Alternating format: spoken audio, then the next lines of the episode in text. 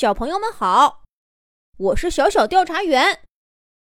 系列节目《小小调查员说》又跟大家见面了，此处应该有掌声的，谢谢，谢谢大家。好久不见，你们都想我了吧？我知道，上一次的小小调查员说播出以后，有不少小朋友给我留言了。我趁罐子姐姐不在，都看到了。喜欢我的小朋友，你们的喜爱我都收到了，你们的名字我也记住了。至于那几个不喜欢我的小朋友嘛，我想过了这么久，你们一定也喜欢上我了。谁让我这么讨人喜欢呢？我早就跟罐子姐姐说了。应该把小小调查员说作为常规节目，定期跟小朋友们见面。可是他不同意。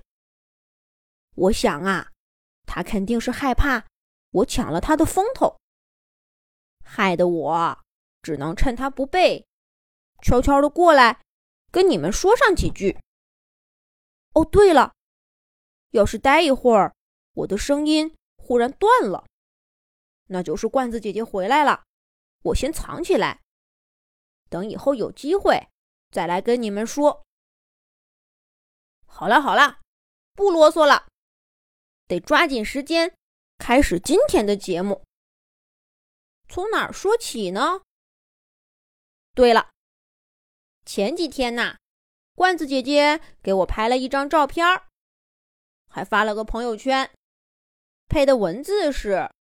小小调查员是夏天穿毛披风的唯一的毛绒玩具。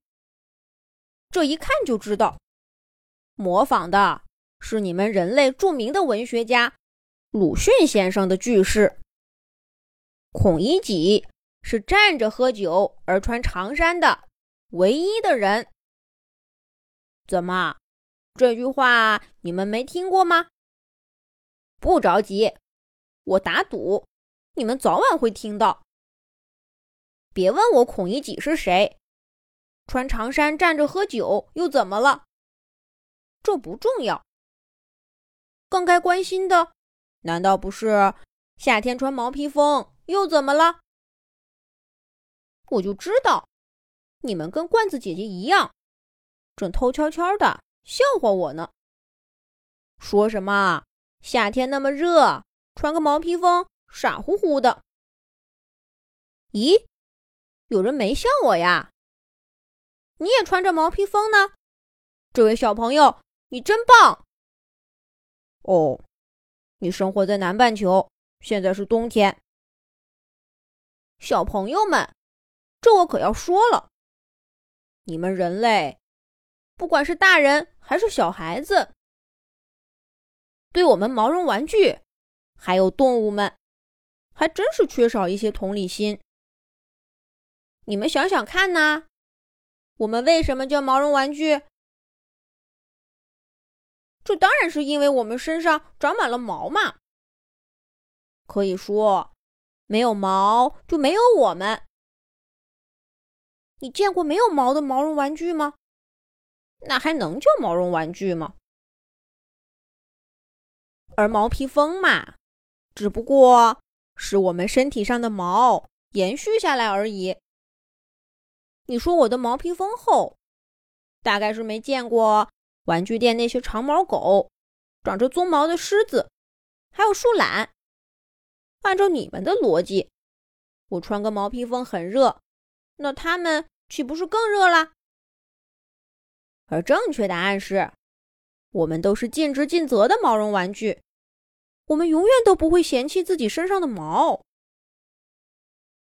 而说到猫鼬这种动物，我知道你们呢喜欢把毛绒玩具跟真实的动物混同在一起，这没问题。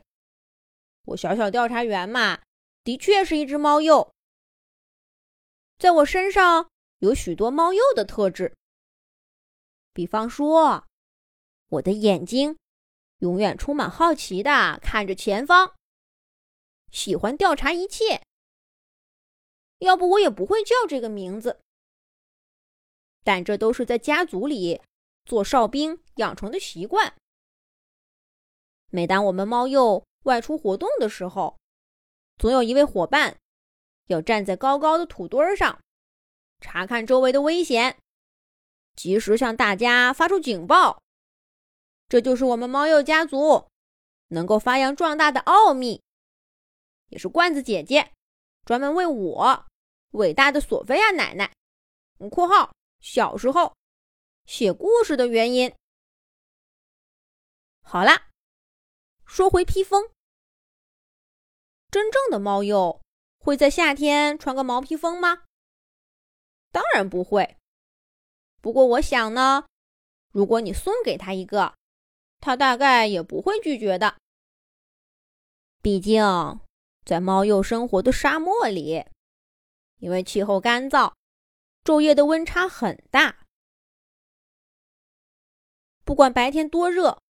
晚上回到洞穴里都冷飕飕的，一家人挤在一块儿才能取暖，可不就像彼此身上的披风一样吗？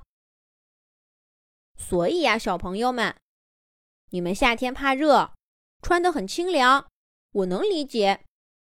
那我不愿意脱掉我的毛披风，你们也能理解吧？